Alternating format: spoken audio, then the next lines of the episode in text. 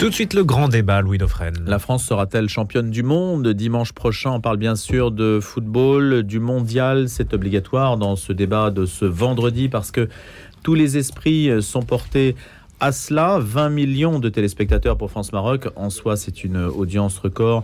Et on en parlera à notre manière dans quelques instants. Le Qatar Gate et le Parlement européen aussi. Les soupçons de corruption, l'enquête de police euh, contre des représentants du Parlement européen. Ça, c'est le côté euh, court. Le côté jardin, c'est le foot et la pelouse. Mais côté court, il y a d'autres éléments qui méritent aussi d'être commentés. La Convention citoyenne sur la fin de vie qui a commencé le 9 décembre. Une nouvelle enquête ouverte sur l'affaire Sentier. Et puis deux autres sujets que nous aborderons. La question de la Mivilude, c'est la lutte contre les sectes. Et puis l'affaire Katnins aussi au menu de notre discussion qui réunit euh, trois regards ce matin, Priscilla de Selve de l'hebdomadaire La Vie où elle est rédactrice en chef. Bonjour Priscilla. Bonjour. Joseph Touvenel avec nous également du magazine Capital Social dont il est directeur de la rédaction. Bonjour Joseph. Bonjour, Capital Social vient de sortir en kiosque. Eh ben, J'allais vous poser la question. Voilà, C'est numéro quoi? Le 2, le 3 le, le 3 sur le travail, la France au travail. Est-ce qu'on travaille ou est-ce qu'on est des fainéants? Vous savez tout dans Capital Social. Ce matin, vous avez le sentiment de travailler, Joseph, quand vous êtes ici Moi, je ne travaille jamais, c'est toujours un plaisir d'être en votre Ah, bah compagnie. voilà. Je sais, vous avez la réponse idéale. Et Timothée de Roglaudre est avec nous également, journaliste, auteur. Bonjour Timothée. Bonjour Louis. Vous avez publié récemment Moissonneur au cœur de la théologie de la libération aux éditions d'Escargot. Vous étiez venu nous en parler. Ben D'abord, merci à tous les trois pour ce débat d'être présents. C'est l'un des derniers débats d'ailleurs de la saison 2022. On aura l'occasion de faire un petit peu le bilan un petit peu plus tard, peut-être de l'année 2022 et puis les perspectives de l'année 2023. On va se concentrer donc sur l'actualité de la semaine qui est encore dominée par cette Coupe du Monde de football. C'est un petit peu le, le monosujet. Priscilla, euh, je commence avec vous là-dessus. Euh, pourquoi est-ce que vous souriez Parce que vous estimez que les femmes ne sont pas concernées Pas du tout. Alors, je ne fais aucune question de genre sur le, le football. Je, je- je- je ne parle qu'en mon nom. Moi, je suis plus rugby que football. Euh, j'a- j'a- J'avoue ne pas avoir trop suivi cette euh, Coupe du Monde. D'abord parce que j'ai quand même une grosse prévention vis-à-vis des conditions dans lesquelles elle a été attribuée et dans lesquelles elle se, elle se déroule. Donc vous la boycottez par principe alors? Non, je la, enfin, euh, c'est très compliqué. Enfin, Amnesty disait, moi j'aime bien la position d'Amnesty International qui dit, je, on ne boycotte pas, on s'en sert pour parler des conditions de travail, notamment des, des ouvriers euh, euh, népalais entre autres au, au Qatar. Euh, voilà, moi, j'ai un entourage qui est très très foot, donc je ne vais pas priver mes enfants euh, de cette euh, compétition. Et puis, je peux pas m'empêcher. J'étais mercredi soir euh, lors de la demi-finale dans le métro, pas pour, euh, je n'ai pas regardé la demi-finale, mais, j'avoue que la liesse de l'après-match. Ça, c'est extraordinaire. Cette communion que, les Français ont, les gens parlaient dans le métro comme on ne parle jamais. Enfin, c'est magique. Il y a un truc magique quand même dans une compétition sportive de ce niveau-là. Donc dimanche, ça ne sera pas France-Argentine, ça sera samedi les Miss France pour vous. Euh, non plus. Non je, suis- plus. non, je suis pas très Miss France non plus, j'avoue. Joseph Touvenel, Euh, Moi, je suis un peu comme Priscilla, je suis pas un fan de foot. Euh, par contre, j'engage tout le monde à aller voir le rugby parce que déjà, dans les stades de rugby, on se tape pas euh, entre partisans de telle et telle équipe. Euh, c'est une grosse différence. Moins, on va dire. On se tape un petit peu parfois. Il y a quelques, quelques petits. Sur le terrain. Oui. Je parlais dans les tribunes. Ah oui. Euh, après, euh, mon esprit cocardier fait que je souhaite la victoire de la France. J'ai vu la moitié du match euh, de la ah demi-finale. quand même Oui, oui, oui, euh, la, la deuxième mi-temps. Mais quand même, je trouve que. Alors, le côté liesse, le côté on discute avec les uns avec les autres. euh, euh, été au supermarché euh, l'autre soir et la caissière, j'ai appris qu'elle était congolaise et qu'elle soutenait. Elle était, elle savait pas si elle devait soutenir la France ou si elle devait soutenir le Maroc parce que c'était l'Afrique, etc. C'était très sympa d'être avec son caddie de discuter comme ça. Voilà, ça c'est le côté sympa. J'aimerais que ceux qui tous les matins nous disent qu'il faut penser à l'avenir de la planète nous rappellent les conditions, un, pour ceux qui sont morts, les milliers de morts, les milliers de morts pour construire ces stades. Euh, deux, que euh, si je coupe ma télévision la nuit, euh, combien ça fait d'économie par rapport à un stade réfrigéré au milieu du Qatar? Et ça, en ce moment, il y a un silence là-dessus. On en reviendra, on va nous bassiner demain. Le débat a eu lieu avant la Coupe du Monde. Mais le débat, il devrait Maintenant, pas on est dans la s'arrêter. phase sport. Le et débat, qu'on- le débat devrait pas s'arrêter. Hum. Euh, et le débat aurait dû avoir lieu et continuer sur l'attribution, comment on attribue à un certain nombre de pays. Oui, c'est le dieu fric qui gagne quand même. Et j'ai bien peur, si la France gagne, j'en serais heureux. Si c'est l'Argentine, eh ben, tant mieux pour les Argentins. Mais c'est surtout le dieu fric qui aura gagné. Timothée de Roglaudre. Alors, euh, décidément, vous allez être déçus parce que euh, vous n'allez pas avoir beaucoup d'analyses sportives euh, ce matin. Moi, je suis pas fan de rugby, mais je fais partie du dernier village gaulois qui, qui continue de boycotter le, le mondial, parce qu'il y avait un, Ouais. un gros élan avant le début, et puis en fait, tout le monde s'est un peu, un peu calmé à mesure que les, les Bleus se, cheminaient vers la, troisième étoile. Euh, moi, ce qui m'intéresse dans, dans cette coupe, c'est le, c'est, en- c'est vraiment ses aspects politiques, euh, puisque euh, on se souvient que Macron avait dit en novembre, euh, il ne faut pas politiser le sport. Et en fait, on voit que c'est peut-être euh, la Coupe du Monde la plus politique depuis, euh, euh, depuis des années. Euh, donc, on va pas revenir sur euh, tout ce qui a été dit avant sur les conditions environnementales, euh, les, euh, les, les Sociales. 6500 euh, travailleurs étrangers qui seraient morts, euh, d'après le Guardian, dans, la, dans la construction des stades. Les, les aspects de droits humains aussi. On a un, euh, un membre du comité d'organisation qui est euh, emprisonné depuis euh, plus d'un an et qui a été torturé pour avoir dénoncé les dérives de, de cette Coupe du Monde. Euh, on a aussi euh, malheureusement euh, vu après France-Maroc au milieu de ces moments de, liesse et de, communion une résurgence d'actes racistes absolument immondes avec des, militants d'extrême droite qui sont allés qui sont allés tabasser des Marocains au cri de la France aux Français ou, ou dehors les Arabes. Euh, tout ça euh, dans un contexte où euh, les Marocains avaient été stigmatisés dans les, dans les médias les jours qui avaient précédé. Euh, encore Ah, vous avez trouvé que les Marocains étaient maltraités par les médias Non, enfin, non, non, je, pas je- par les médias, parce que ça veut rien dire les médias, Oui. mais en tout cas, oui, il y a eu des- une forme de stigmatisation et une forme d'injonction euh, vis-à-vis des, des franco-marocains à choisir leur camp, mais ça c'est assez, oui, mais ça, Ah oui, assez classique. c'est- le jeu. Je, je suis pas assez tout à fait classique. d'accord. Si je comprends bien, dans les moi, banlieues, dans les banlieues qui sont interdits, ceux qui attaquent les forces de police très très majoritairement, c'est l'extrême droite aujourd'hui? Je... C'est-à-dire que moi j'ai vu beaucoup de Gretchen euh, à l'allemande dans le métro. Non mais il faut pas rêver non plus. Ah, Qui est une mais- petite minorité Alors mis en épingle par un certain nombre de médias, parce que c'est une pointe d'épingle par rapport à une masse très très inquiétante. Si on n'a pas compris que l'islamisme était inquiétant dans ce pays, que l'islamisme utilisait tous les moyens, y compris la Coupe du Monde du foot, pour faire monter les violences quand même. Je vois bien qu'il y a un peu d'extrême droite, mais c'est Alors attendez, euh, Joseph, quel rapport voyez-vous entre la- l'islamisme et la Coupe de foot La Coupe du Monde c'est ce pas. J'ai un du Franchement, mal à, comprendre. Vous, avez, vous avez remarqué qu'en France, on avait un problème avec l'islamisme, Hmm. que l'islamisme utilise tous les moyens Alors le Qatar est aussi Y- visé y euh, dans, ce- compris dans ce registre-là. la Bon. Coupe du Monde. Euh, J'ai pas remarqué qu'un certain nombre d'exactions qui avaient lieu dans les villes de France euh, étaient euh, celles de l'extrême droite. C'était celle euh, de la haine de la France. si je peux- C'était ce- celle qui cassait les vitrines. Timothée qui brûlait-. Ouais, Non mais c'est Timothée mais- qui est- parce que moi je suis très choqué parce que j'entends on prend une petite minorité et on nous dit c'est ça le drame mais, mais vous avez Alors, le danger il n'est pas là Excusez-moi, c'est- Joseph, mais vous avez euh, avant-hier terrifiant soir un ça. adolescent de 14 ans d'origine Oui. marocaine qui est mort renversé par un automobiliste parce Mhm. qu'il avait arraché euh, un drapeau français sur sa voiture. On recherche toujours en termes euh, de le violence, euh, moi je suis pas, euh, je suis pas à compter euh, euh, qui est qui est le plus violent ou quoi. Je dis simplement que euh, Ah, la ça- Coupe du ça- Monde ça à exacerbe voir, des, passions. Oui, mais ça n'a Alors rien à voir chacun, avec. avec- chacun son tour. Timothée Ouais. fini. Non, mais voilà, je dis juste que la Coupe du Monde exacerbe des passions et qu'en l'occurrence, Mm. euh, ce qu'on a vu, euh, les, les 40 euh, militants d'ultra-droite qui se dirigeaient vers les Champs-Élysées avec des armes sur eux, qui ont été interpellés par la police, c'est quand même assez inquiétant. Moi, Ça qui fait- rendait ça bien fait partie- service à Monsieur Darmanin. Enfin, si vous avez, vous êtes journaliste, vous savez comment Joseph, la police, sous tous les gouvernements, contrôle un certain nombre de groupes extrêmes. Et Monsieur Darmanin, qui était débordé par les exactions qui a eu lieu avec des, quand même quelques milliers de personnes qui faisaient des exactions dans toutes les villes de France à un moment donné, euh, à la suite des matchs. Monsieur Darmanin, dans ces cas-là, est bien content, comme tous les ministres de l'Intérieur, de sortir une petite minorité de tarés pour dire regardez, je fais régner l'ordre. Vous êtes journaliste, vous savez ça. Vous savez comment le, le pouvoir manipule.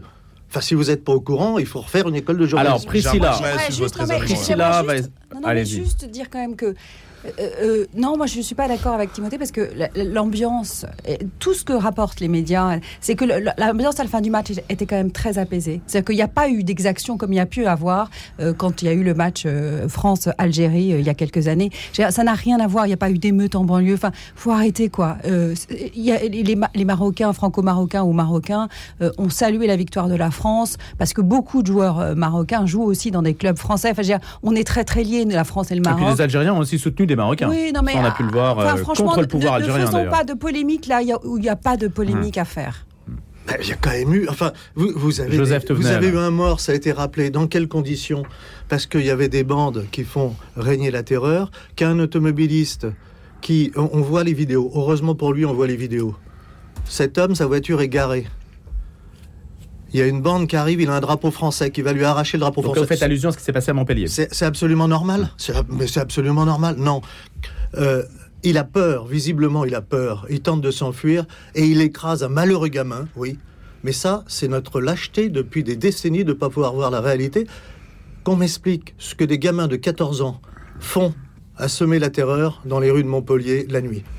On verra ce que Et dit l'enquête de police sur ce sujet. Ça n'a rien à Non, voir. mais il y a la Alors, en soi- En soi, euh, alors il y a le foot et puis on sait qu'il y a la troisième mi-temps du foot chaque fois et que.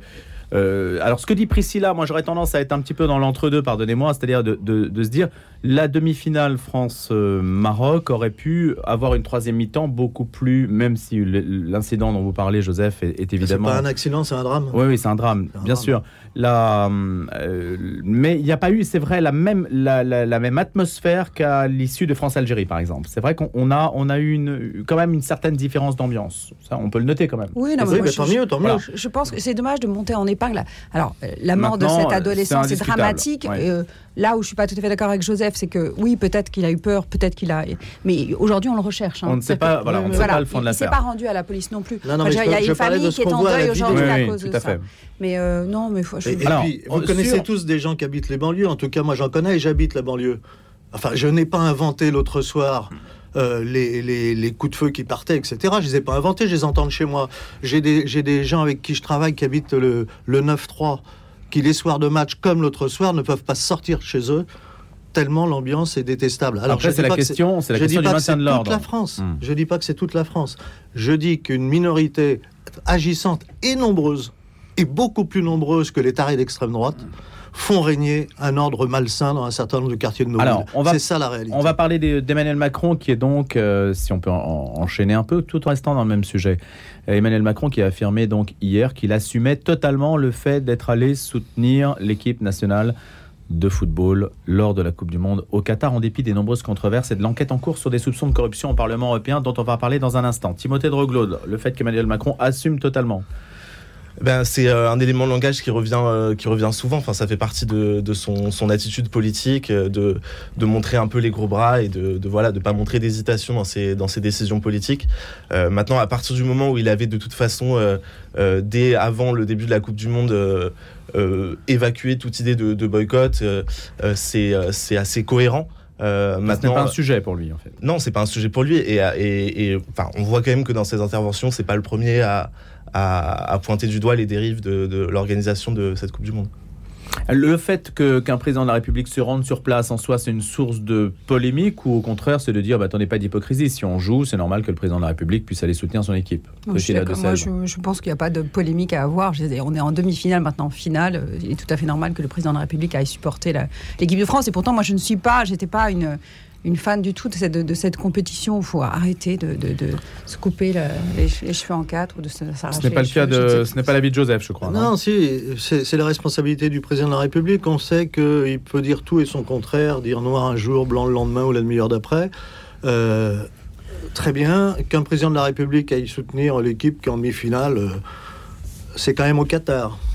On ne peut pas dans le même temps nous dire je priorise la lutte contre l'homophobie et je, jamais je n'accepterai l'homophobie aller dans un pays où l'homophobie est la politique du pays. Oui, mais dans ce cas, vous ne voyagez plus dans le monde, euh, Joseph Ah, si, Touvenel, si, parce qu'il y a euh, toujours une raison Ah, si, de ne pas je aller vous- dans je un peux vous pays faire une liste de pays. euh, fréquentable. Oui, absolument. Ouais, je peux vous parler d'Israël, je peux vous parler d'un certain nombre de pays européens, je peux vous parler. Non, non, non, non. oui, non, mais bon, d'accord, mais Et quand bien même, non, ce, que- ce, qui est- ce qui est quand même, nous sommes dans la com.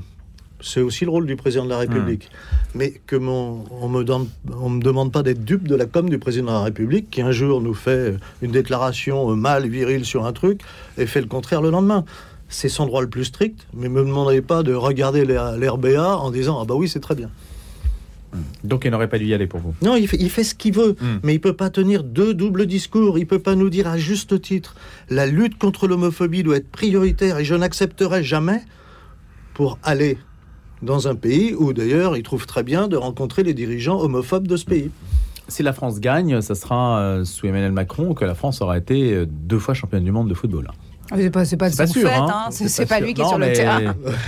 C'est là que le foot est un enjeu politique aussi. Mais le, sport est un enjeu politique c'est drôle qu'on se pose la question de savoir si le football est, euh, a une dimension politique. Euh, quand Pierre de Coubertin a, réinventé entre guillemets les, les Jeux Olympiques, c'est bien pour euh, déplacer les querelles entre pays sur un plan sportif. Oui, le sport est un, enjeu politique, bien sûr, et c'est très bien qu'on règle nos, nos différents politiques sur un terrain de foot ou ailleurs plutôt que sur sur un terrain, un champ de bataille.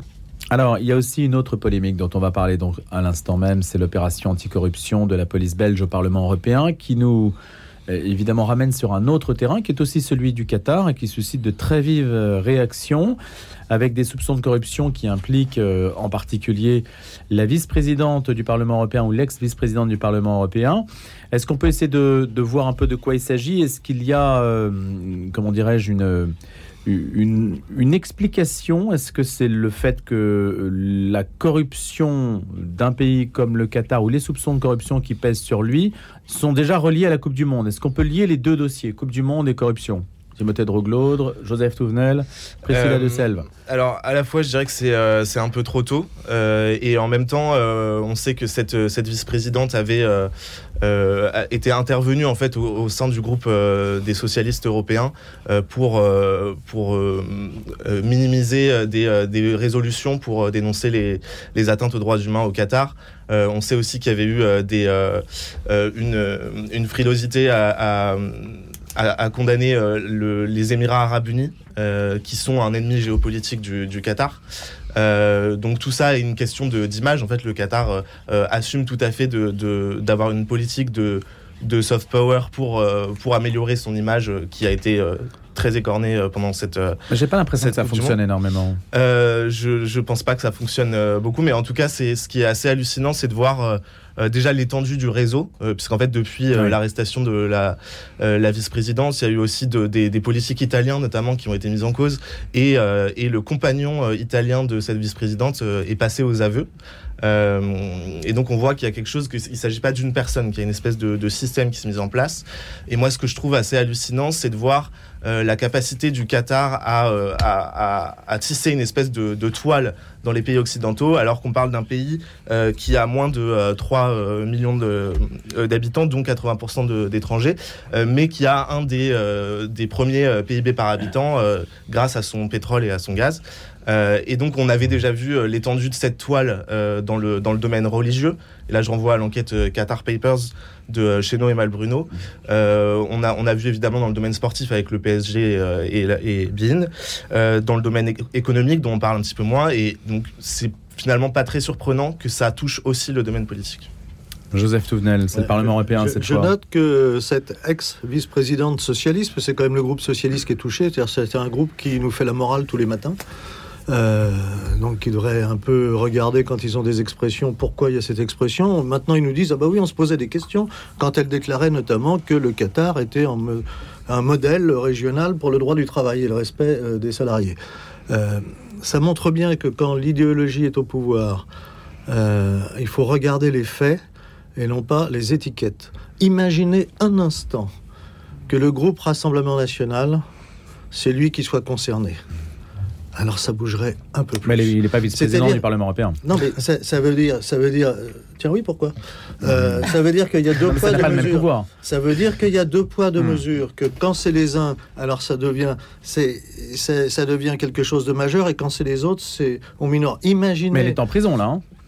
Non, non, mais Elle avant, imaginez une déclaration du Rassemblement national pour lequel j'ai pas plus de sympathie que pour les autres. hein. Mais je, je regarde les faits Hmm. en nous disant euh, le Qatar, mais c'est un modèle pour le droit du travail et le respect des salariés dans la région. Vous, imaginez comment le lendemain, Libération, Le Monde, machin, ah La déclaration de la vice-présidente socialiste, c'est passé crème. Ça ne passe plus crème quand on trouve quelques centaines de milliers euh, d'euros en billets de banque dans, dans des sacs, où elle nous dit d'ailleurs pleine de bonne foi, mais je ne savais pas que je les avais. Donc euh, si on en trouve chez moi à la maison, je ne sais pas qu'il y en avait. Vous voyez un peu comment l'idéologie euh, transforme euh, la, réalité des choses et comment l'information est viciée selon les uns ou selon les autres. On nous en parle, on nous en parle pas. Là, on est obligé d'en parler parce que quand même, c'est grave, c'est gros. Les autres groupes peuvent être aussi touchés. J'ai été d'accord avec tout ce qu'a dit euh, Timothée hein, sur son analyse. Euh, parce que les lieux de pouvoir sont toujours des lieux où hmm. il peut y avoir. Mais c'est un lieu de pouvoir, le Parlement européen? Bien sûr que c'est un lieu de pouvoir. Bien sûr. Bien sûr, il n'y a, que, les Français, que les Français qui n'ont pas compris que le Parlement européen est un lieu de pouvoir. J'avais pétromonarchies qui, qui en font leur terrain de jeu, là, apparemment, l'ont bien compris. Moi, je ne suis pas tout à fait d'accord avec Joseph, parce qu'au sein du groupe socialiste, il y a des députés, euh, notamment euh, la délégation française, qui se sont élevés contre les le vote des, amendements d'urgence qui, ont, qui, ont, lieu sous l'influence notamment de cette vice ancienne vice-présidente Eva Kaline. Euh, il y, a, y, a, des gens qui se sont étonnés. Et, alors, il y a deux victimes, entre guillemets, aujourd'hui euh, dans cette affaire. Il y a le Parlement européen, qui a été un terrain de jeu donc de, gens qui est très peu recommandable et de lobby en tout genre. Et puis il y a le groupe socialiste au Parlement qui, qui, euh, qui, est vraiment euh, chamboulé. On a, on a vu des, des, des, parlementaires espagnols, euh, allemands bouleversés parce que qui s'est passé, le, se sentir manipulés. Enfin, je pense que c'est un, fait. et, ça, ça il, faut, il, faut, il, faut, il faut y penser. ça pose la question de la transparence au sein de cette institution. Nous, on a interviewé à la, la qui est un beau connaisseur de cette institution, qui disait c'est pas plus le, Parlement européen n'est pas plus corrompu que d'autres parlements. Il y a, il y a des règles. C'est pas rassurant, je sais bien, je sais bien. Non, non, mais il y a des règles, mais il y a, sûrement des choses. Il y a sûrement des choses à faire pour améliorer ce qui se passe là-bas, notamment euh, tout le travail des lobbies qui sont pas forcément, ah, c'est pas forcément négatif, hein, mais qui n'est pas répertorié, qui n'est pas référencé. Voilà, il y a notamment un manque de transparence sur sur les accointances de certains députés avec des lobbies. Il faut savoir qui parle avec qui. Il faut aussi que ces gens-là, une fois leur mandat achevé, euh, ne puissent pas intégrer euh, des groupes de, pression euh, comme ça, en fait. En fait, on devrait savoir systématiquement qui est approché par qui. Exactement, il faut savoir. Ça, devrait être documenté. Mais maintenant, en fait. maintenant bon, il faut. Il, y a, dans le Parlement européen, puis en dehors du Parlement européen. C'est fait volontairement. On s'aperçoit que les députés d'Europe du Nord, globalement, déclarent toutes leurs rencontres, leurs rendez-vous, etc. Est-ce que c'est une bonne chose? Est-ce que cette hyper-transparence est une bonne chose Est-ce que Sud ne le font pas du tout Il faudrait un moyen terme. Est-ce qu'on est obligé de savoir que le député machin a rencontré Tartampion a rencontré Joseph Tounel, par exemple hmm. Quelles sont les conséquences vous avez une mallette de billets euh L'agenda doit être public. Hein. Imaginez que je rencontre un député, alors pas LFI, puisque eux, on dirait rien, un député euh, Rassemblement National, et le lendemain, j'ai dans Le Monde un truc... Euh, en disant, euh, vous voyez, Joseph hmm. on savait bien qu'il était d'extrême droite, la preuve, vous voyez un peu, parce que ça fonctionne comme ça, la réalité. Et donc, satisfait, à la fois, il faut de la transparence, mais il faut surtout de l'honnêteté. Euh, et euh, si on n'a pas d'honnêteté, vous pourrez mettre tous les systèmes que vous voulez, il y en a toujours qui arriveront à passer derrière la patrouille. Timothée Droglaud, une préconisation en 30 secondes? Euh, Alors moi j'ai appris qu'il n'y avait pas d'équivalent de la haute autorité pour la transparence de la vie publique au Parlement européen. Parce que c'est une innovation française et, Ça, a été institué après Cahuzac. C'est très récent. hein, c'est très récent et on avait entendu beaucoup de, voix euh, s'offusquer de, justement du règne de la transparence. On voit quand même que le, la HATVP, en tout cas pour les journalistes, c'est d'une utilité euh, assez, assez énorme. Donc, c'est une très, bonne initiative mm. qui devrait être instituée partout. Ah bah voilà une idée pour une fois qu'on peut voilà, inspirer le Parlement européen, ça peut être ça peut être pas mal. Allez, on va se retrouver dans quelques minutes la suite du grand débat juste après les infos dans deux minutes. Le spectacle musical phénomène Bernadette de Lourdes arrive enfin à Paris. Madame Acclamé par la presse et les spectateurs. Extraordinaire. Somptueux. C'était super. Venez partager l'histoire d'un destin bouleversant. Bernadette de Lourdes, le spectacle musical au Palais des Sports de Paris du 21 au 24 septembre 2023 pour 5 représentations exceptionnelles. Réservation, point de vente habituel. Vous rêviez d'un guide véritablement sur mesure Petit Futé lance mypetitfuté.fr. En quelques clics, vous donnez vos critères, le lieu de votre séjour, les escapades à 20, 50 ou 100 km, ce qui vous intéresse. Resto, visite, sport, loisirs, c'est vous qui décidez. 1,99€ seulement mypetitfuté.fr, des bons plans et des expériences à partager. Aujourd'hui, en Ile-de-France, de nombreuses églises et maisons paroissiales ont besoin de soutien pour financer leurs travaux urgents les chantiers du Cardinal rénovent et construisent des églises afin de permettre à chacun d'y vivre sa foi. Pour cela, nous avons besoin de vous. Par votre don de fin d'année, aidez-nous à prendre soin de nos églises. Faites un don sur chantierducardinal.fr ou envoyez votre don au 10 rue du Cloître Notre-Dame, 75 004 Paris. Par avance, merci. Température encore négative en Ile-de-France ce matin, malgré un soleil qui commence à pointer un petit peu le bout de son nez. Il est encore un petit peu tôt, moins 1 degré euh, ce, en ce moment où nous parlons. C'était moins 2 hier à la même heure. Cet après-midi, 2 degrés avec un soleil un petit peu plus franc en ce vendredi 16 décembre. Le grand débat revient juste après les infos présentées par Simon Tatro à 8h. Et puis à 8h30, l'actualité internationale avec la rédaction française de Radio Vatican. Ce drame ce matin à Vaux-en-Velin dans le Rhône, au moins 10 personnes sont mortes dans un violent incendie, dont 5 enfants, selon un premier bilan de la préfecture du Rhône. Le feu s'est déclenché dans un immeuble de 8 étages au chemin des Barques. 4 personnes sont en urgence absolue et 10 autres ont été légèrement blessées, dont deux pompiers intervenus sur place. Un périmètre de sécurité a été mis en place et le plan nombreuses victimes a été activé. Et de 10, la première ministre Elisabeth Borne a déclenché hier pour la dixième fois l'article 49.3 de la Constitution pour faire adopter des définitivement le projet de loi de finances 2023 à l'ouverture de la séance à l'Assemblée nationale consacrée à sa lecture définitive. Mathilde Panot a annoncé dans la foulée sur Twitter que la NUPES allait déposer une motion de censure. La motion de censure va être déposée maintenant pour pouvoir être débattue samedi, a précisé à la presse le président de la commission des finances, Éric Coquerel. Nous avons connu des avancées, je veux les saluer, mais nous avons aussi trop souvent trouvé porte close sur le budget. Nous ne pouvons pas trouver de compromis si les oppositions craignent ainsi de se compromettre la France a besoin d'un budget au 1er janvier 2023 et le temps presse désormais. C'est justifié, la Première ministre. La circulation des trains sera légèrement perturbée sur certaines lignes demain samedi, jour de grand départ des vacances de Noël. Dans un point infotrafic publié hier, la SNCF annonce qu'une vingtaine de TGV sur 650 seront supprimés en raison d'un mouvement social des aiguilleurs de SNCF Réseau. Le mouvement concernera surtout le TGV Atlantique avec près de 9 trains sur 10 assurés, dont 2 sur 3 sur les liaisons Paris-Sud-Ouest. Sur le reste des lignes à grande vitesse, la SNCF prévoit un service normal ou quasi normal. Plusieurs préavis de grève ont été déposés à la SNCF du 15 au 19 décembre. Le ministre délégué chargé des Transports, Clément Beaune, a assuré euh, que l'essentiel du service sera assuré en ce début de vacances scolaires. Les perturbations existent. Pour ceux qui le subissent, je le regrette. On va essayer de les minimiser, mais globalement, on aura des trains pour l'essentiel des familles et des Français ce week-end, a-t-il ajouté. Le ministre de l'Intérieur, Gérald Darmanin, a demandé hier soir aux forces de l'ordre un suivi spécifique des réseaux d'ultra-droite pour la fin de semaine. Il souhaite éviter de nouveaux rassemblements d'ultra-droite après les incidents survenus à la fin de la demi-finale de la Coupe du Monde de football entre la France et le Maroc. Le Vatican a confirmé hier que des excuses ont été faites à la Russie après des propos du pape François sur le comportement présumé cruel de minorités ethniques russes dans le conflit en Ukraine. Le souverain pontife avait affirmé fin novembre dans une interview que certains des combattants les plus cruels dans l'offensive russe en Ukraine ne sont pas de tradition russe, mais appartiennent à des minorités comme les Tchétchènes, les Bouriates, en référence aux peuples autochtones de ces régions russes. Et puis Emmanuel Macron se rendra bien à Doha dimanche pour assister à la finale de la Coupe du Monde entre la France et l'Argentine, mais ne rentrera pas en métropole dès le lendemain, qu'il y ait victoire ou non, a confirmé le président après sa conférence de presse ce jeudi soir à Bruxelles. S'ils battent l'Argentine de Léo Messi, les Bleus remonteront bien les Champs-Élysées, mais le président ne pourra pas les accueillir lundi au Palais de l'Élysée. Toutefois, la traditionnelle réception ne sera pas annulée, elle pourra avoir lieu plus tard. Le grand débat. Le grand débat. Louis Dauphren. Messi, Mbappé, on verra bien ce que ça donne dimanche. En attendant, eh bien, il y a d'autres sujets dans l'actualité. Évidemment, le foot n'est pas prioritaire sur notre antenne, même si on en parle à notre manière. On va enchaîner sur un débat qui passe un petit peu à l'as en ce moment. Bah oui, forcément, il y a des actus qui sont plus ou moins dominantes. Hein, vous savez comment ça fonctionne. C'est la Convention citoyenne sur la fin de vie. Elle a commencé le 9 décembre. Qui le sait d'ailleurs? Il faudrait peut-être le préciser.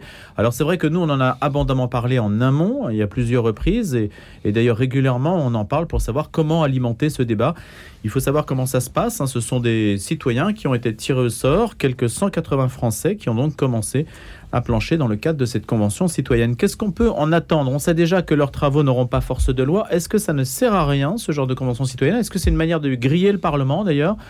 Ou est-ce qu'au contraire, c'est une manière d'associer les Français à un travail de fond? Sur cette question délicate de la fin de vie Priscilla de Selve. Moi, je pense que c'est une bonne chose de remettre la question de la fin de vie au centre du débat. Il y a un sondage récent qui indiquait que euh, plus l'immense majorité de Français euh, ne savaient pas les, droits qu'ils avaient, notamment sur, sur le fait de ne pas. comment est-ce qu'on appelle ça L'acharnement thérapeutique. Ils ont, voilà. il, y a hmm. il y a plein de choses qu'on ne sait pas, les droits euh, qu'on a euh, en tant que citoyen français euh, face à, notre, à notre fin de vie. c'est une bonne chose. il y a d'autres initiatives que celle du CESE. Hein. Il, y a, des initiatives aussi au sein du Conseil national de la refondation. Il y a aussi des, initiatives parlementaires. Enfin, voilà, le, pays s'est emparé de, cette, de ce débat. C'est une, c'est une bonne chose. Après, alors nous, on est à la vie très vigilant sur la façon dont vont être menés ces débats. Le premier week-end qui a eu lieu le week-end dernier a vu beaucoup de tenants, de partisans de l'euthanasie euh, entendu. Là, le week-end prochain, ce sont les, représentants des cultes, notamment, qui vont être entendus. On espère que ça va un peu équilibrer euh, euh, le débat parce que, parce que on sera, nous, très vigilants. Euh, sur, euh, sur, euh, sur l'équité, le temps de parole, des arguments. Mais est-ce que le match est joué d'avance, là, pour le coup bah, C'est la, la, question qu'on s'est posée. Je, je, vois Joseph avec, avec le numéro de la vie dans lequel on s'est posé la question. Est-ce qu'il y a encore un, débat possible sur cette question-là ou est-ce que les avis sont tranchés? Je le disais, l'excellent papier du Monde sur la position d'Emmanuel Macron dans, sur cette question-là. En fait, on ne sait pas ce que pense le président de la République. C'est un peu dérangeant, mais voilà. Mais, mais c'est vrai que les signaux qu'il envoie, notamment la nomination d'Olivier Falorni à la tête de la, de la, commission qui va réviser la loi Léonetti-Kless est un petit peu dérangeante, puisque euh, Olivier Falorni a toujours dit qu'il était un partisan de, l'euthanasie. Euh, voilà, nous, on sera vigilants en tout cas. Timothée de Glodre. Euh, moi, je suis d'accord que c'est une bonne chose, mais euh, je suis. Euh, Qu'est-ce qui est une bonne chose En fait, d'organiser une, une, discussion sur ce, mhm. sur ce sujet majeur. mais en fait, j'ai deux craintes par rapport à des dispositifs ressemblants qui ont eu lieu par le passé. L'un, c'est la Convention citoyenne pour le climat, qui avait accouché de, propositions très intéressantes sur lesquelles Emmanuel Macron s'était allègrement essuyé les pieds. Hein. donc, la, première crainte, c'est que ça serve que de, consultation un petit peu euh, pour, pour cocher la case, voilà, j'ai consulté le peuple, je suis le président qui est à l'écoute du peuple, etc. Et qu'en fait, euh, le, euh, l'issue soit jouée d'avance. Et, et, mon autre crainte, c'est par rapport à ce qui s'était passé avec les, états généraux de la bioéthique, qui avaient été un petit peu noyautés par, d'un côté, les, associations LGBT et de l'autre côté, des, groupes plutôt catholiques conservateurs. Et, et, et, je pense qu'il faut surtout pas, sur ce débat, que qu'on soit enfermé dans une opposition superficielle entre progressistes et conservateurs. Et c'est pour ça que j'aimerais euh, qu'on entende euh, aussi dans le débat euh, les voix de, personnes handicapées, de, militants de la décroissance qui ont une position très intéressante sur ce sujet, et surtout des soignants en soins palliatifs qui sont... majoritairement opposés à l'euthanasie et qui sont pas, euh, contrairement à ce que disait Christine Angot, qui sont pas euh, euh, infiltrés par des, militants catholiques intégristes. voilà. moi, je fais Un militant de la décroissance, qu'est-ce qu'il a à voir dans ce débat, Timothée? Eh ben, les, les, décroissants, ils réfléchissent sur la, la question de, de, la technique et de l'artificialisation de la vie. Donc, ils réfléchissent hmm. aussi sur l'artificialisation de la, de la mort. Et, et voilà, en fait, je, des, des, penseurs comme, comme Jacques Ellul ont hmm. réfléchi depuis très longtemps sur ces, sur ces questions-là. En fait, que chacun n'y aille pas avec son petit drapeau pour essayer de, marquer un point. Voilà, c'est ça, l'idée. C'est avant tout un Est-ce que ça, c'est évitable? Parce que quand vous organisez un débat, nécessairement, les gens ils vont avec, avec ce qu'ils sont, avec ce qu'ils représentent. Il y a une part de militantisme. Ouais, non, mais alors, bien sûr que c'est évitable, mais en fait, je pense que euh, moi, pour moi, ce sera cette convention sera une victoire si ça permet de parler de l'état des soins palliatifs en France. Euh, moi, je suis parti du café euh, associatif de Dorothy et on a reçu récemment deux infirmières en, en, soins palliatifs à la maison médicale Jeanne Garnier. Euh, et, j'ai été vraiment touché par la, reconnaissance euh, qu'exprimaient les, des, patients qui peuvent être atteints de, maladies euh, neurodégénératives, etc., envers des soignants qui, qui continuaient à avoir de la vie en eux. là où une grande partie de la société ne voyait plus que des, légumes ou un, poids social. Euh, En fait, il faudrait que parlent ceux qu'on n'a pas l'habitude d'entendre. exactement, c'est mais un peu c'est ça. c'est un peu un vœu pieux peut-être, mais euh, Non, non, C'est pas, c'est pas si simple que Ils ça. vont de- être entendus. Hmm. hein. Moi, j'entends des débats de qualité euh, fa- faits dans les médias sur ces questions-là. Euh, ça, ça permet de remettre les soins Mais palliatifs. il faut aller les chercher aussi. Il faut aller chercher des personnes qui n'ont pas l'habitude de prendre la parole ou qui ne Oui, veulent pas bah, c'est- nécessairement C'est la notre prendre. boulot à nos Ouais, oui. médias. Non, non, mais j'entends bien, mais, On a un vrai rôle à jouer là hmm. dans ce débat-là. Joseph Touvenel. Alors moi, je crois pas du tout euh, que le débat il est légitime parce qu'il y a des questions importantes euh, qui se posent, graves, euh, humainement. Mais je crois pas du tout à, ce- à la réalité de ce débat. Je crois à la réalité de la, manipulation dans, ces débats. Ça a été cité. On a vu ce qui s'est passé avec la convention sur le climat. Mais déjà le principe de dire nous allons tirer au sort. On fait la politique en tirant au sort. Comme un, juré, d'assises. Comment ça se passe dans la réalité? Quand la Convention sur le climat a été mise en place, je siégeais au Conseil économique et social qui s'en occupait. On prend des braves citoyens tirés au sort, et puis on les entoure et on les encadre par des sachants. Et ces braves citoyens, qui certains connaissent un petit peu, d'autres rien du tout, ils ont des sachants, ils ont l'autorité des sachants. Et à la fin, Comment ça se passe cet encadrement? Eh ben, ça se passe qu'on les met dans des réunions Mhm. où les sachants leur euh, disent en fait ce qu'il faut penser. Mais comme Et- un juré d'assises, Joseph. Un juré d'assises n'est pas laissé à lui-même pour prendre une décision sur la vie de quelqu'un. Aujourd'hui, le sujet de ce matin, c'est pas les jurés Oui, mais euh, c'est quand même. Oui, parce que. c'est bien d'être Non, encadré vous aussi. avez non? raison de parler des jurés, parce qu'à la fin, il y a la mort au bout.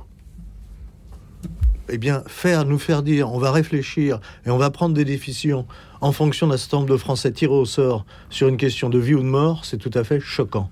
Et on voit très bien la manipulation. Il y a un très bon papier, effectivement, euh, dans la vie euh, sur ce problème. Y a-t-il encore débat sur la fin de vie Qui nous cite d'ailleurs comment, comment tout ça est construit avec euh, celui qui est partisan historique de l'euthanasie, le député Olivier Falorni, identifié au sein de son propre camp comme un radical sur ce thème, je cite la vie, c'est lui qui est président de la mission d'évaluation parlementaire. Et les deux rapporteurs, Didier Martin, Renaissance et Caroline Fiat et Delphi, chargés d'écrire le rapport, sont également favorables à l'euthanasie. On voit très bien la manipulation des esprits en nous disant, allez, on va faire un débat. Le président de la République a déjà d'ailleurs pris un engagement public. Donc vous, pour vous, Joseph, participer à ce débat, c'est être. euh, Non, il faut toujours. On nous, on nous offre la possibilité de débattre, il faut débattre. Ne soyons pas naïfs, tout ça est organisé et manipulé. Parce que la première des choses, ça serait de dire il y a une loi, appliquons la loi.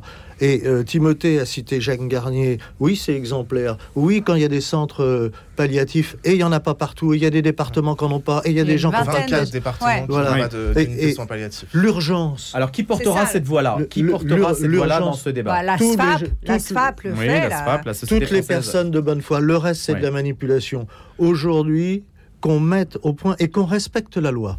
Parce que je connais des cas où la loi, euh, qui est simple, qui s'oppose à juste titre à l'acharnement thérapeutique, il n'y a pas que de la loi d'ailleurs. L'Église euh, s'oppose à l'acharnement thérapeutique, il faut le rappeler. Il faut le rappeler que la question a été posée euh, en 1959 pour la première fois au, au pape, où un, un médecin euh, lui a posé la question en disant, ben voilà, si on a quelqu'un qui est en fin de vie et qui a une grande douleur, une grande souffrance, si je lui donne un traitement qui va abréger sa vie, euh, est-ce que je peux le faire ou pas? Réponse du pape, elle est claire. hein, euh, elle de dire, mais votre but, c'est pas de donner la mort. Votre but, c'est de supprimer la souffrance. Alors, bien entendu, bien entendu, votre geste, est normal et bien, il est sain, c'est ce qu'il faut faire. Aujourd'hui, l'acharnement thérapeutique, dans un certain nombre de cas, alors que c'est illégal, continue. Faisons respecter la loi. Pas d'acharnement thérapeutique, respect de la loi Leonetti avec la mise en place de, de ces centres où on accueille les gens avec leur famille pour qu'ils aient une fin de vie digne et on a résolu au moins 99% du problème. C'est pour ça que c'est intéressant parce que ce que dit Joseph est très juste. Les Français ne savent pas les droits, euh, les droits qu'ils ont face à la mort. C'est que ils- voilà, ils, sont démunis en plus dans ces moments absolus de détresse. Donc déjà rien que ça, de savoir que la loi Leonetti Claes permet certaines choses, permet de dire non à l'acharnement thé- thérapeutique, euh, euh, c'est- bien quoi. Déjà, déjà rien que ça quoi. Il faut Déjà, le faire, faire respecter. connaître. Mais on n'a pas, on met Hmm. pas les moyens parce que financièrement derrière, Ça coûte on cher. se hein. dit, Hmm. ça coûte Les beaucoup moins cher que de faire mourir des gens que oui. plutôt de les accompagner paisiblement, humainement vers la mort. Et c'est terrifiant. Hein. Timothée de Roglot, c'est un sujet consensuel en fait la question de la fin de vie, c'est-à-dire que les, le monde euh, chrétien ou religieux qui peut se diviser par ailleurs sur d'autres sujets peut retrouver une forme d'unanimité sur, sur la discussion que nous avons en ce moment bah, En tout cas, j'ai l'impression que, qu'il peut y avoir, euh, euh, oui, qu'il peut y avoir un moment de, de communion entre chrétiens Mm. sur cette question-là. Alors, tous les chrétiens ne sont pas non plus opposés à, à- à l'euthanasie. hein. Il, y en a qui, il y en a qui ont des positions un peu, un peu différentes. Mais en tout cas, voilà. Dans Mais les- déjà sur la limitation de la souffrance, ça me paraît Mais tout le monde est d'accord. Je veux dire, Oui, mais Euh, Quand, quand- quand on, on manipule les mots, quand on dit le droit à mourir dans la dignité, mais tout le monde, enfin, veux dire, d'abord, c'est pas parce qu'on on meurt sur un lit d'hôpital qu'on n'est pas digne. Cette notion de dignité, elle, elle- elle- elle me- elle me hérisse le poil. Tout le monde veut mourir sans souffrance, entouré de ses proches, de façon apaisée. Et les soins palliatifs le permettent. Le. Aujourd'hui, en France, la seule chose qui permet de mourir sans souffrance, entouré des siens, de façon euh, apaisée, ce sont les soins palliatifs. En France, les Français ne sont pas égaux devant ces soins, ils n'ont pas tous accès aux soins palliatifs, et c'est ça. Le problème des soins palliatifs, c'est c'est l'épithète palliatif en fait. C'est un problème de vocabulaire. C'est que le, le vocabulaire se, se- se retourne un peu contre le concept parce qu'on considère que ce n'est pas suffisant quand c'est palliatif. C'est surtout qu'il n'y a pas une volonté a cette idée, politique de, le- de les, de les mettre en place parce que ça a un coût. Oui, L'hôpital n'a Mm. pas d'argent et on ne veut pas mettre plus d'argent. Ce C'est les un, un choix. pauvres de l'hôpital public et déjà pas très en forme en France. En fait, je pense qu'il faut regarder parce qu'on parle beaucoup de, de comparaisons internationales. Et là, par Oui. exemple, pendant la première session, on a parlé du modèle belge et du modèle suisse. Donc, le modèle belge, c'est plutôt le- l'euthanasie, le modèle suisse, le, le- le suicide assisté. hein, si je- si C'est exactement ça. Euh, en fait, euh, on, on parle, on parle assez peu encore en France du Canada, euh, qui a, euh, qui a légalisé l'euthanasie récemment et qui a élargi les conditions euh, d'une manière très permissive, enfin peut-être la plus permissive au monde, euh, et qui va bientôt étendre ça à la, à la, mali- à la maladie, mentale, pardon, y compris la dépression, euh, ce qui pose vraiment des grosses, grosses questions éthiques. Euh, et du coup, on commence à voir dans les demandes d'euthanasie au Canada euh, des gens qui sont dans l'extrême pauvreté et, qui demandent l'euthanasie pour ça, en fait, parce qu'ils n'ont pas des conditions de, vie décentes et que un quart des personnes handicapées au, Canada vivent dans, la pauvreté. Donc il y a un enjeu financier d'investissement dans la santé qui est clair. Il suffit de voir la position des mutuelles sur ce, sur ce sujet. Il y a aussi un enjeu social, en fait. Il faut voir euh, quel public ça touche et, euh, et ce que ça dit de, justement de, de, la dignité qu'on accorde à tel ou tel euh, groupe euh, social euh, dans, dans Ah, c'est vrai que cette notion de dignité est quand même problématique parce que ça dépend où vous On- mettez le curseur. On a fait tout. un très bon dossier, pardon, Mhm. hein, de, de- Priscilla de Selve. sur l'euthanasie, euh, le modèle belge, entre guillemets, euh, il y, a, il y a quelques temps de ça, qui montre euh, à, euh, à quel point cette loi qui a été votée il y a 20 ans, au départ, était vraiment pour les gens qui étaient en fin de vie, en grande souffrance. Aujourd'hui, est entendue à des gens qui sont polyhandicapés. Enfin, polyhandicapés. Et quand on dit polyhandicapés, en fait, on pense aux personnes âgées. C'est-à-dire que vous êtes âgé, vous êtes âgé, vous avez ma- mal un peu partout, vous avez de l'arthrose, vous pouvez demander l'euthanasie en, Belgique. Vous vous rendez compte? Et, et, euh, aujourd'hui, il y a des mineurs qui peuvent demander l'euthanasie, il y a des personnes qui sont euh, dépressives, euh, profondes, peuvent demander l'euthanasie, et les psychiatres belges s'insurgent contre cela parce que ça va à l'encontre du travail qu'ils font. Eux, ils se battent pour que ces gens-là retrouvent l'espoir et retrouvent un, un chem- un chemin de vie, on leur dit en gros, bah non, nous, on leur, on leur propose d'en finir avec leur souffrance. Il y a quelques mois, j'étais avec un, un de mes beaux-frères euh, médecin dans un restaurant et passe une femme qui dit bonjour, il dit bonjour, et puis derrière un jeune homme qui passe. Alors effectivement, il marchait euh, un peu difficilement, mais voilà, jeune homme euh, comme ça, une trentaine d'années. Et là, mon beau-frère me dit tiens, bah tu vois, euh, ce garçon, il a eu un accident de voiture très grave en Belgique. Alors là, la réalité, c'est qu'il était, était allé euh, consommer de la drogue aux Pays-Bas, etc. Euh, sur les trois jeunes qui avaient dans la voiture, deux sont morts. Lui euh, a été hospitalisé, mais en urgence. Et euh, sa mère est venue me voir parce qu'on est de la même paroisse, en me disant je comprends rien dans les papiers qu'on va me faire signer pour mon fils. Euh, docteur, vous pouvez m'expliquer Alors il a regardé. Euh, on lui demandait à sa mère, son, son fils était dans un coma lourd. Euh, on lui demandait de signer des papiers comme quoi euh, ça pouvait aller à l'euthanasie. Et mon beau-frère a dit mais attendez. Déjà, autant. En le- Belgique. En Belgique. En Belgique. Autant le faire revenir en France. Il a fallu se battre pour qu'il vienne, à Saint-Antoine d'ailleurs, à Paris. Euh, il était toujours dans le coma. Oui, mais ce garçon, il est sorti du coma. Je l'ai vu marcher et comme ça, je ne voyais pas qu'il avait des petits restes. On laissait faire. Il était mort. Et pourquoi derrière? Alors, je dis pas que c'est majoritaire. On laissait faire, c'est-à-dire si elle avait signé les papiers. Ah ben, si elle avait signé les papiers, il était euthanasié. Et ensuite, qu'est-ce que ça devient? Ensuite, on vend. On vend un certain nombre des organes. il y a un problème de trafic aussi, de fric d'organes derrière, parce qu'il y a effectivement des gens qui attendent des donneurs qu'ils n'ont pas. Et attention à ça aussi. Euh, là, ce jeune, et eh ben voilà, ce jeune, il est euh, quasi, enfin, en aussi bonne santé que, que vous et moi. hein.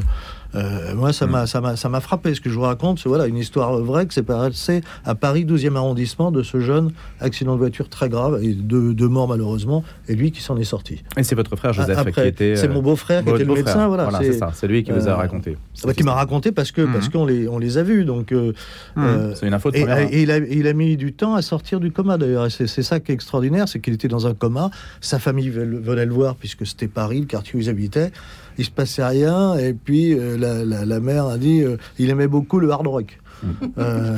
Est-ce qu'on peut lui mettre du hard rock? Alors dans sa chambre d'hôpital, dans son petit truc, euh, il lui a remis un écouteur, etc. Et ben le hard rock l'a réveillé. Alors, je dois Il réveille que- beaucoup de monde. que le hard rock, c'est pas ma musique préférée, mais si ça réveille. les- les- oui, c'est- euh, Ça voilà, veut dire c'est- que c'est quand même étonnant. hein. L'entourage Voilà. doit être vigilant en cas de coma. C'est ça, ça demande. Oui, le, coma aujourd'hui n'est Mais pas. on voit très bien l'autorité médicale, l'autorité médicale qui vous dit bon bah maintenant c'est fichu, euh, allez signer le papier et puis c'est bon. Euh, on voit ce que ça peut entraîner derrière. Une enquête préliminaire de l'Église visant Monseigneur Michel Santi, ancien évêque euh, sanctionné par le Vatican pour des abus spirituels, a été confiée à l'évêque d'Arras. Euh, C'est le dossier donc qui continue son cours. Euh, C'est l'archevêché de Rouen qui a annoncé cette information cette semaine. Alors on ne va pas refaire toute l'affaire Santier hein, qui a fait suffisamment de bruit donc au printemps, mais ça mérite quand même d'être souligné de savoir quelle suite l'Église catholique peut-elle donner à cette affaire que vous avez peut-être suivi, Timothée Droglo, Joseph Touvenel, Priscilla de Selve. Timothée? Euh, oui, bah, en fait, euh, Famille Chrétienne a indiqué qu'il y avait finalement euh, plus d'une dizaine de victimes euh, présumées dans, dans, dans l'affaire Sentier. Donc plus Euh, qu'annoncé au début. Plus qu'annoncé au début. Et c'est là qu'on voit qu'en fait, quand on parle de, de caractère systémique des abus dans l'Église, il y a le système qui a permis la couverture de ces abus dans l'ensemble de l'Église, mais il y a aussi des sous-systèmes qui se mettent en place parfois autour d'une personnalité ou d'une communauté. Euh, et on se souvient notamment de ce qui s'était passé autour des frères de Saint-Jean et des, et des, des frères Philippe. Euh, où euh, en fait dès les années 50, euh, ça c'est la, croix qu'il avait bien montré, il y avait eu une condamnation de, Thomas Philippe qui n'avait pas été divulguée.